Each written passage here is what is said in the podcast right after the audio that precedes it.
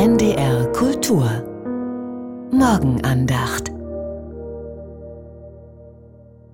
Sie hören einen Beitrag der evangelischen Kirche. Es spricht Damaris Freaking, Pastorin in Sehende.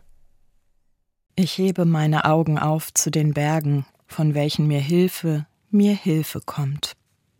Auch der 121. Psalm gehört zu den Worten, die mir als liebgewordene Vertonung im Herzen stehen. Felix Mendelssohn Bartholdy hat einen wunderschönen dreistimmigen Chorsatz für Frauenstimmen geschrieben, der immer von meinem inneren Ohr aufsteigt, wenn mir das Vertrauen ausgeht. Meine Hilfe kommt vom Herrn, der Himmel und Erde gemacht hat. Er wird deinen Fuß nicht gleiten lassen, und der dich behütet, schläft nicht. Herr, wie kannst du schlafen? Merkst du nicht, dass wir untergehen? Möchte ich oft gern rufen, so wie Petrus in der Geschichte vom sinkenden Schiff im Sturm.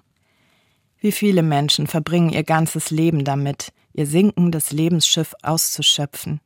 Menschen, die ihre letzten Reserven in den einen Jungen stecken, der in Europa sein Glück machen soll und dann womöglich im Meer versinkt, zusammen mit der letzten Hoffnung. Menschen, die alle Kraft in das Kind investieren, das nach einer Covid-Infektion seit Monaten im Bett liegt und es kaum mehr schafft, selbstständig den Löffel zu halten. Oder Menschen, die auf eine normale Karriere verzichten, um unermüdlich darauf hinzuweisen, dass unsere Erde unter einem steigenden Meeresspiegel zu versinken droht. Die Untiefen sind unerschöpflich und manchmal bricht mir die Stimme weg, wenn ich aus dem eigentlich sehr liebgewonnenen Lied harre meine Seele singen soll.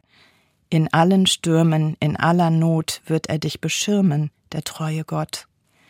Ich finde meinen Boden immer wieder, weil ich Menschen kenne, denen schon oft das Wasser höher als nur bis zum Hals gestanden hat. Das sind Wegbegleiterinnen und Begleiter, die trotzdem singen und beten. Sie machen mir und anderen vor, dass es geht. Meine Freundin, die seit Jahren ein krankes Kind pflegt zum Beispiel, und die Freundin, die drei Kinder verloren hat, auch. Der dich behütet, schläft nicht. Sie halten daran fest. Es ist wie ein Trotz. Ja, unser Glaube ist trotzig. Die Stürme des Lebens schleifen schonungslos an ihm. Er lässt sich beugen, verwunden, abschmürgeln, aber er bleibt so beharrlich wie die Rufe der Psalmbeter. Der dich behütet, schläft nicht. Wenn der nächste Sturm kommt, hoffe ich, dass diese Worte mein doppelter Boden sein können.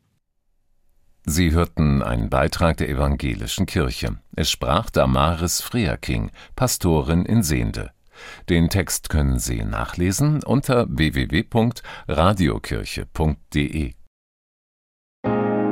Die Morgenandacht hören Sie werktags um 5.55 Uhr auf NDR Info und um 7.50 Uhr auf NDR Kultur.